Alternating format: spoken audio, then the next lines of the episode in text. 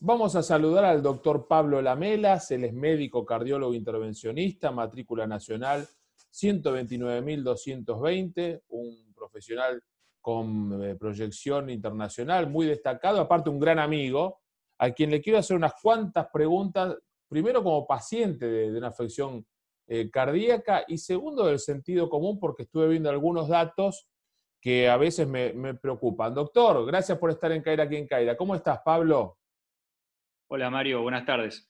Gracias por estar con nosotros y por darnos un rato de tu tiempo, que sé que, estás siempre trabajando y con esto del, teletrabajo, el doctor Lamelas participa de muchos webinars, muchas conferencias de Latinoamérica, de, Norteamérica, trabaja más que nunca, ¿no, doctor? Es cierto, el trabajo se triplicó en vez de reducirse en mi caso. Mm. Eh, ¿Cómo, cómo estás viendo eh, una tendencia que hablábamos en, otras charlas que, tuvimos, en, ese miedo que al principio del aislamiento social se tenía en acudir a los centros de salud, sobre todo cuando son centros puntuales como es el ICBA, eh, a consultar sobre afecciones cardiovasculares o a, hacer seguimiento de una patología preexistente o acudir cuando hay un, síntoma, un dolor en el pecho. la gente volvió a confiar, volvió a ir a, los centros de salud eh, ya a, esta altura de, lo que llevamos del 20 de marzo eh, de, aislamiento social? Bueno, cronológicamente hablando, mm. al principio de la pandemia se congeló todo lo que tiene que ver con consultas relacionadas a la salud. Hubo una situación en la cual los pacientes no consultaban ni siquiera por urgencias realmente importantes, como por ejemplo dolor de pecho. Eso, gracias a Dios, por un montón de razones, está como volviendo a la normalidad de manera gradual.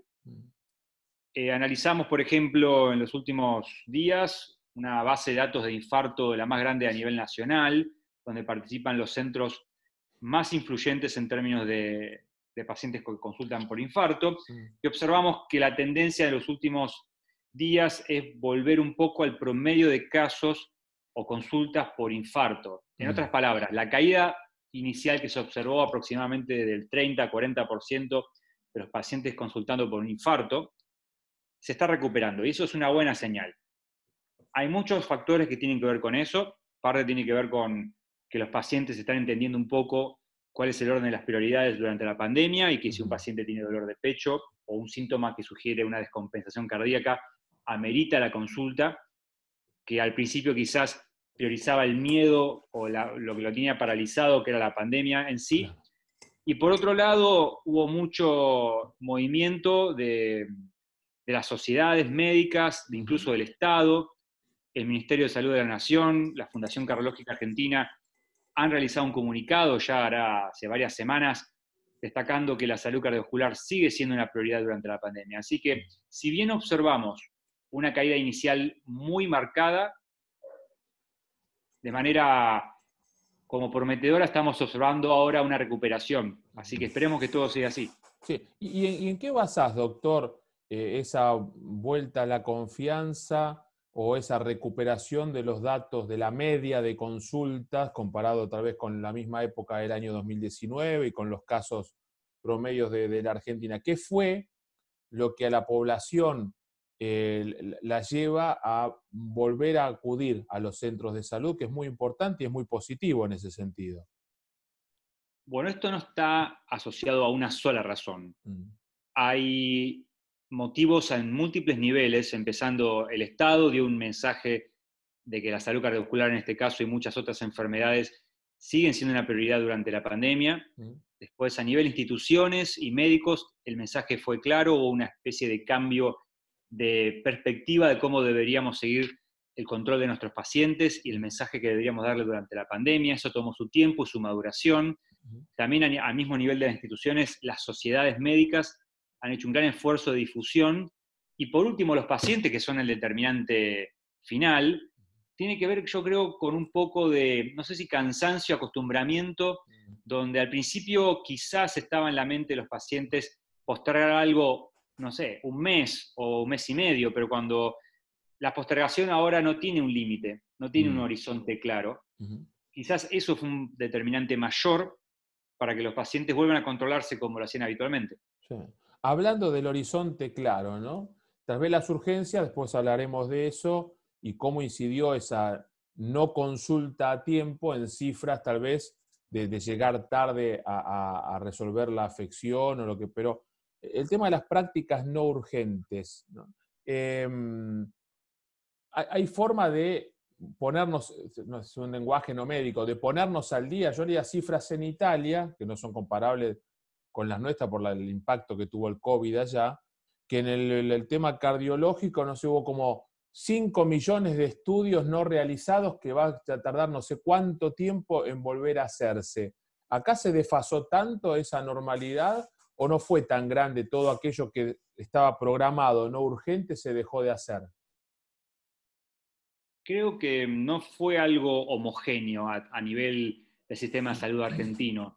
Como sabes muy bien, contamos con un sistema de salud bastante heterogéneo. Tenemos un sistema público, un privado, un privado que trabaja con obras sociales, otras prepagas, mixto, y probablemente no haya sido homogéneo. Sí hubo una caída de aproximadamente el 50% de las internaciones, que eso más que nada es a expensas de, procedimientos programados que se van a tener que reprogramar. Yo no podría darte ahora un número como el que tienen en Italia, un número exacto. Sí va a tardar tiempo en recuperarse lo perdido durante la pandemia, mm. pero lo esperanzador es que lo estamos observando. Em, a pesar de que no hay un colapso desde el punto de vista de casos de COVID, mm. estamos viendo hospitales más llenos que lo que estaban hace uno o dos meses. En principio, y eh, mencionaste algo que quiero aclarar, mm. algo que es urgente o no urgente. A veces muchos procedimientos que se programan, sobre todo desde el punto de vista cardiovascular, son urgentes. Que yo te diga, por ejemplo, tenés que venir la semana que viene a hacerte un cateterismo para ver si tus arterias están muy tapadas o no y te causa algún síntoma o algún estudio que te dio muy mal. Si bien no es, es, algo que se programa, yo te digo, bueno, venir la semana que viene, puede ser lunes, martes, no necesariamente significa que no es urgente. Mm. Entonces, básicamente el lenguaje que utilizamos es no postergable, por más que sea programado. Lo, Para serte honesto, en enfermedad cardiovascular, la gran mayoría de, las, de, los estudios y procedimientos que hacemos no son muy postergables realmente. Mm. Porque por algo lo, lo, realizamos y tiene que ver con el sistema cardiovascular, que es no solamente uno de los primeros causantes de mortalidad en la Argentina, me refiero a que es un problema muy prevalente, no es un problema mm. raro, mm. sino que es un sistema básico y vital para el funcionamiento del cuerpo. Así que, en principio, creo que lo, en términos de reprogramación va a depender de cada centro. En nuestro caso vamos a tener reprogramaciones, pero no, es algo que nos, nos preocupe mucho. Doctor, en base a los, uno se hace un estudio, ¿no? De un cateterismo o, le colocan un stent o, va de urgencia y cae a la guardia y queda internado y le hacen un procedimiento. Los tiempos de internación en una institución como ICVA, por ejemplo, Instituto Cardiovascular de Buenos Aires, eh, ¿cambian, se modificaron, son los mismos eh, con, con respecto a esta situación que estamos pasando del COVID? o, eso no, no, se modifica. Tal, tal intervención o tal procedimiento necesita dos días mínimo de internación, eh, otros tres. ¿Eso se modifica? En principio, las sociedades han recomendado acortar al máximo los tiempos. El instituto em, ya desarrolló un sistema de calidad que se implementó ya hace varios años, donde ya desde antes de la pandemia implementábamos un sistema de alta precoz en todos los pacientes del instituto. Para que te des una idea, más del 90% de los pacientes que se hacen una angioplastia, o sea, que se colocan un stent, se van de alta el mismo día. Y la mayoría de los pacientes que se consultan, que se operan incluso cirugía cardíaca, tres días luego de la cirugía cardíaca, gran parte de ellos están yéndose de alta. Qué bárbaro, ¿no? Es, cuando decís cirugía cardíaca es pecho abierto, ¿no? No es, no es pasarte por, por la arteria como a mí el estén, sino que tiene, es una operación que antes decías, uh, esto es, en tres días se van. Claro, exacto. De, hecho, te doy el ejemplo, en mi caso en particular, cuando mm. hacemos reemplazo valvular percutáneo, que es reemplazar una válvula del corazón, digamos, con corazón latiendo, desde la ingle, Mm. Esos pacientes, eh, uno de cada tres se va de alta dentro de las 24 horas del procedimiento mm. y aproximadamente dos tercios dentro del segundo o tercer día del procedimiento y es un recambio valvular. Mm. Y eso, como ya veníamos muy bien en, en, términos de alta precoz, había poco espacio de mejora.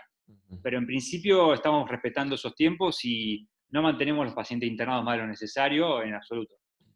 Doctor, a nivel mundial, eh, vos que tenés contacto con, lo que es la comunidad médica de Canadá y de, Norteamérica y de distintos lugares del mundo por las charlas en las que participás, de Latinoamérica, Centroamérica, Europa, ¿cuál es la tendencia? ¿La, gente reaccionó como acá con el tema de no acudir a las instituciones por, miedo a, o, no fue tanto?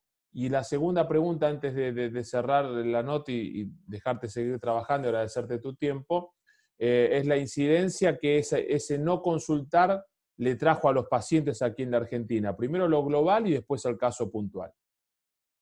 En principio fue un fenómeno global. Mm. Esto sucedió en todo el mundo. Mm. De hecho, en Estados Unidos cayó un porcentaje similar la consulta por infarto, mm. incluso en lugares donde no había colapso del sistema de salud, porque uno tiende como a culpar a, digamos, todo lo que tiene que ver con el COVID-19, a que los hospitales están llenos y colapsados por COVID, y eso no es la realidad. De hecho, el colapso del sistema de salud fue una excepción en el mundo. Muy limitadas regiones en momentos muy específicos tuvieron un sistema de salud colapsado.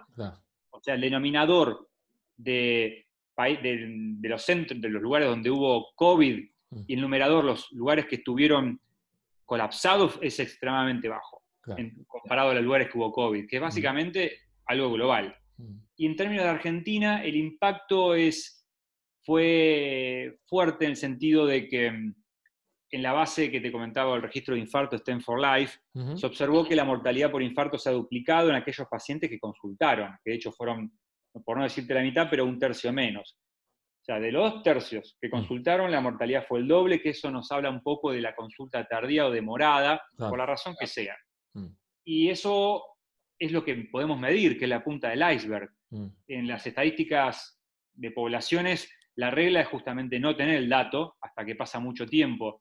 Y eso es lo que nos preocupa a todos nosotros. Mm. Entonces creo, para las personas que están escuchando, dejarles el mensaje que tenemos que aprender a convivir con la pandemia por el tiempo que sea necesario. No hay un horizonte claro. Por lo tanto, debemos encontrar la manera de volver a una vida habitual, de, en términos de controles de salud en este caso, y más que nada cardiovascular, conviviendo con el virus al mismo tiempo y reduciendo al máximo las chances de contagio, que para eso están las instituciones y sus protocolos de, protección para los pacientes. Así que aprendamos a convivir con la pandemia. Doctor, me quedo con este mensaje que es esperanzador, a la vez es eh, realista, ¿no? No, no, no, estamos vendiendo una realidad que no existe, pero también nos, pone a nosotros eh, cierta responsabilidad de seguir cuidando nuestra salud, sabiendo que el centro de salud donde los van a recibir, yo hablo en este caso de, del IGUA, o hablo también de, médicos, donde yo a veces voy a hacerme alguna otra. Eh, yo, veo que están las condiciones de, seguridad sanitaria como para que me siga sintiendo sano y siga controlando mi salud. Así que lo vamos a tener en cuenta y te agradezco mucho que lo hayas compartido con, nuestra audiencia. Te podemos seguir en las redes, doctor, porque sé que sos activo en la participación tal vez de, de, foros, de webinars, y tal vez hay gente a la que le interesa y mucho saber sobre estos temas. Sí, Mario, 100%. Decinos, por favor, tu, tu, usuario en Instagram o en LinkedIn o en Twitter, la que vos generalmente uses más, y por supuesto va a haber mucha gente que querrá seguirte y, y consultar tu actividad médica, que realmente es muy destacada no solo aquí en la Argentina, sino a nivel mundial. Sí, dale. El Instagram es doctor, o sea, dr.pablo.lamelas. Y lo que tengo en LinkedIn es mi nombre y apellido completo, Pablo Manuel Lamelas, y ahí podrán ver mi foto. Acá me pregunta un hincha de River, cosa, ya debes estar cansado de esta pregunta. Che, ¿algo que ver con Lamelas, el doctor Lamela? No sé, capaz que es hincha de River, pero no sé si es familiar de Lamelas que jugaba en River. ¿Algo que ver, doctor?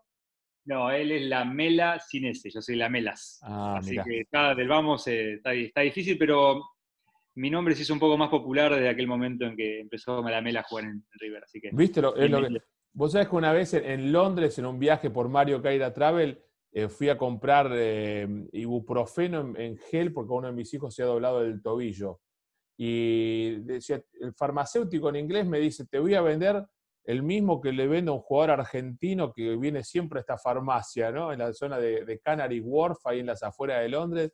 Y era este muchacho Lamelas. yo no te conocía a vos todavía. Eh, fue un par de años antes de conocerte, aunque él no tiene la S, pero yo también lo asocio con el jugador. Doctor, de corazón, te mando un gran abrazo y te agradezco tu tiempo, que es muy valioso y por supuesto muy interesante los consejos para nuestra audiencia. ¿eh?